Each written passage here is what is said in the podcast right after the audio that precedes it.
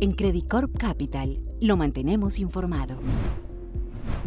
Bienvenidos nuevamente al podcast de Equity Research de Credit Corp Capital. En esta oportunidad hablaremos de algunas de las medidas implementadas en el sector financiero durante la pandemia en la región andina.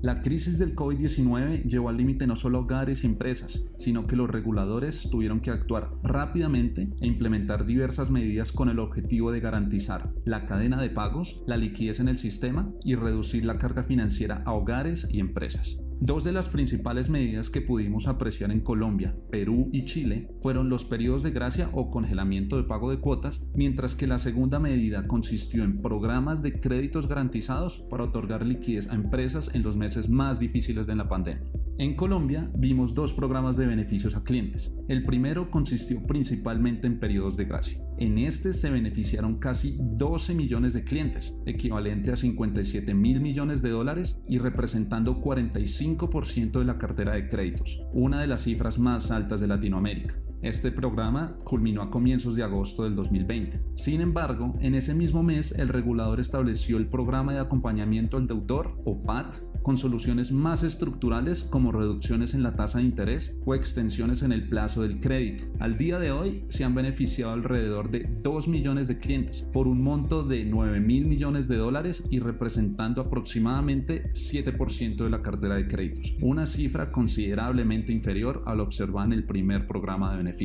Este segundo programa tiene vigencia hasta finales de agosto de este año. Por otro lado, el regulador creó el programa de créditos garantizados denominado Unidos por Colombia. Con créditos enfocados en líneas de capital de trabajo y pago de nómina, se han desembolsado cerca de 5 mil millones de dólares, representando 1.7% del PIB o 3.4% de la cartera de créditos del sistema. Dichas cifras son de las más bajas en la región.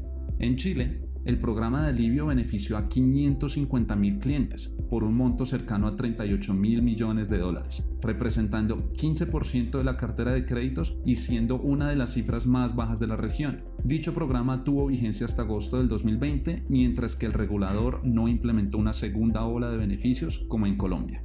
En cuanto a los créditos garantizados, destacamos que Chile ha sido el país con el mayor nivel de desembolsos frente a las cifras de Colombia y Perú. El regulador estableció el programa FOGAPE COVID-19, el cual ha consistido en dos etapas. La primera estuvo enfocada en créditos de capital de trabajo con garantías en promedio del 77%. El segundo se denominó FOGAPE Reactiva, creado con el objetivo de impulsar la reactivación económica con recursos enfocados también a inversión, entre ambos programas, la industria ha desembolsado cerca de 19 mil millones de dólares, correspondiente a 7.4% del PIB y 7.4% de la cartera de créditos. Finalmente, en Perú, bajo el programa de beneficios a clientes, la industria llegó a reprogramar 30 mil millones de dólares, representando 33% de la cartera de créditos. A diferencia de Colombia y Chile, estos beneficios siguen activos y actualmente los clientes pueden solicitar la reprogramación de sus créditos hasta finales de agosto de este año. La ligera reactivación de la actividad económica durante el 2021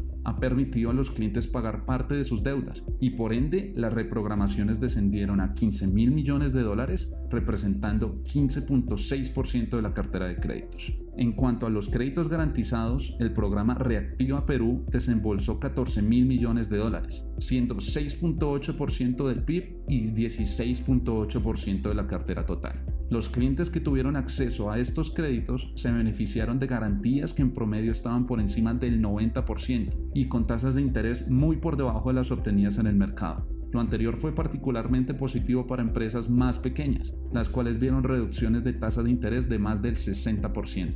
Sin duda alguna, los programas de beneficios y créditos garantizados fueron fundamentales en la región andina para evitar que una crisis sanitaria desencadenara al mismo tiempo una crisis financiera. Sin embargo, de cara al sector financiero, los efectos han sido mixtos. En adelante será fundamental monitorear algunos de los efectos que provocaron estas medidas en la calidad de la cartera, los márgenes netos de interés y el ritmo de crecimiento del portafolio de créditos. En Colombia, es probable observar un mayor deterioro de cartera, dadas las menores ayudas por el lado fiscal y porque en el país no fue posible retirar recursos de los fondos de pensiones algo que consideramos positivo de cara a la sostenibilidad del sistema pensional a futuro. Finalmente, en Credit Core Capital queremos resaltar que seguimos esperando una recuperación más rápida en los niveles de rentabilidad en Chile, frente a los que veremos en Colombia y Perú, lo cual podría traducirse en mayores múltiplos de valoración en un ambiente que igualmente sigue siendo retador en toda la región.